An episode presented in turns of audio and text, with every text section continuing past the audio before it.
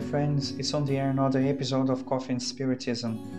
And in today's message, Gustavo Silveira will start a new series of four episodes in which we're going to study the first question of the Spirit's book. In this question, as many should know, Kardec asks, What is God? And before analyzing the question itself, which is very interesting, it is important to note that Kardec does not begin the basic work of the entire Spiritist doctrine by questioning whether if God exists, as Kardec has no doubt on it. He does ask if we can find evidence for the existence of God, but he never doubted. By the way, he could not even doubt it because questioning whether if God exists or not would be like showing that he does not believe in the existence of the spirits themselves, who were precisely whom he consulted to obtain the answers. And after all, how can spirits exist without the one who created them? In this way, the whole work would lose its meaning, because it would demonstrate that the codifier is not sure of the existence of those he himself was interviewing. Once the existence of the spirits became known in a thousand different ways, it also showed that God's existence was something real, and therefore he begins by asking, What is God? As if to say, I already know that God exists, but what is it? The very construction of the question shows a very special care. The codifier does not use the pronoun who because the question would thus indicate that it is a person, which would bring along the idea that God is a human being, which was precisely the idea to be deconstructed, and besides that, it would be a way of limiting or circumscribing the Creator's infinity. Thus, when asking what is God, Kardec gives the question a very generic character, demonstrating that he was giving up any previous definitions. This question brings us to the passage narrated in the book of Exodus, chapter 3, verses 13 and 14. In the Old Testament symbolism, Moses talks to God, asking him, What is his name?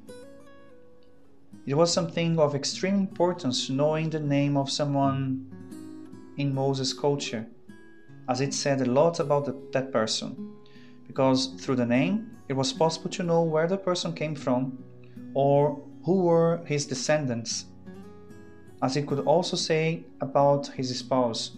In short, the name defined the person. And therefore, when Moses asked God's name He's going beyond curiosity, as he wanted to know about the intimate nature of the one with whom he spoke. Therefore, Moses' question is quite similar, if not the same, to the one asked by Kardec. However, the answer given to Moses is intriguing. God responds like this, and we quote it I am who I am.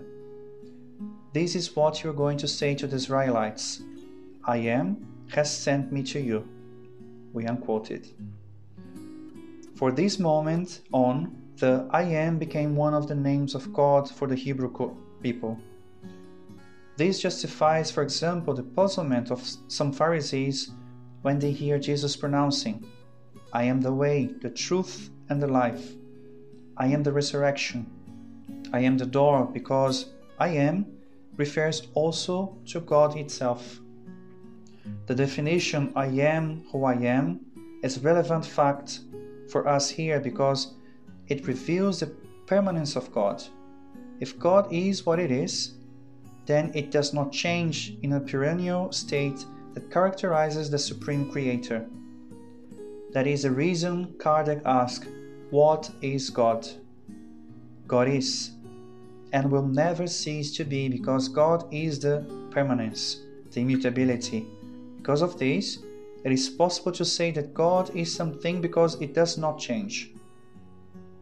We can say that we are God's creatures in the process of personal improvement, which means that we are beings in constant evolution and therefore we are still fallible beings. We are constantly changing the way we feel, think, speak, and act because we are always renewing and regenerating ourselves. Today we are a little different from what we were yesterday, and tomorrow we will have changed a little more than what we are today. A great pre Socratic philosopher named Heraclitus said once that, and we quote it, nobody can enter the same river twice, because when you enter it again, the waters are no longer the same, and the being has already changed itself. We unquote it. The only immutable thing is that everything changes.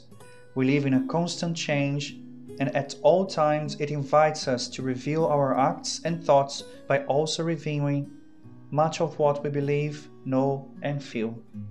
With God, things are different. God is what it is, God does not change. Because God is perfection. If perfection would undergo to any kind of change, then it is no longer perfect after all, since perfection does not need improvement. God already is, while we are still in the evolutionary process. So instead of saying, I am a bad person, I must say that I need to improve myself day after day in order to be a better person.